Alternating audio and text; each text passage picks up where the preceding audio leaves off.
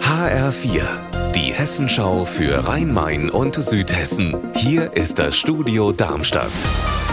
Mit Raphael Stübe, guten Tag. Geht es um Kompetenzen oder Parteiproports und warum braucht es eine Sondersitzung? In Wiesbaden schwelt seit Wochen ein Streit um die Neuwahl der hauptamtlichen Dezernenten.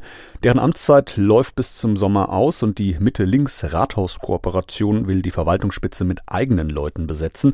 HR-Reporterin Birgitta Söhling, wann soll denn jetzt nun gewählt werden? Am 2. Mai wird es eine Sondersitzung der Stadtverordnetenversammlung dafür geben. Als Termin war erstmal der 27.04. im Gespräch. Für die Opposition viel zu kurzfristig angesetzt. Und der Vorwurf war, ihr setzt die Wahlen so kurzfristig an, weil ihr hofft, dass wir nicht in voller Mannschaftsstärke auftreten. Doch dann haben sich die Fraktionen aufeinander zubewegt und den 2. Mai als Kompromiss festgelegt.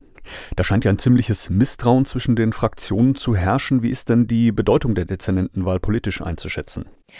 Das ist vor allem für die CDU ein bitterer Einschnitt. Sie stellt zwar mit 19 Abgeordneten die größte Fraktion im Rathaus, wird aber voraussichtlich keinen Dezernenten mehr haben. Seit den Kommunalwahlen 2021 ist Wiesbaden politisch ja nach links gerückt und SPD, Grüne, Linke und Volt wollen die Dezernate mit ihren Kandidaten besetzen. Die CDU kritisiert, dass es dabei vor allem um Parteienproports und weniger um Kompetenz geht und will Gegenkandidaten präsentieren, aber ist bislang die Namen noch schuldig geblieben. Gas sparen war die Devise dieses Winters und um zu zeigen, wie gut Rüsselsheim dabei abschneidet, haben die Stadtwerke dafür eine digitale Gasampel entwickelt. Seit Herbst zeigt die auf der Internetseite, ob die Bürger gerade im Vergleich zum Vorjahr mehr, gleich viel oder weniger Gas verbrauchen. HR-Reporterin Anna Vogel, wie gut hat das funktioniert? Zumindest haben die Rüsselsheimer im Winter rund 17 Prozent Gas im Vergleich zu den Vorjahren eingespart. Und auch an der Gasampel gab es Interesse, die wurde über 22.000 Mal angeschaut. Deshalb soll die erstmal bleiben und auch die Stadt Rüsselsheim will mit dem Sparen weitermachen. Womöglich soll die Straßenbeleuchtung kürzer leuchten nachts.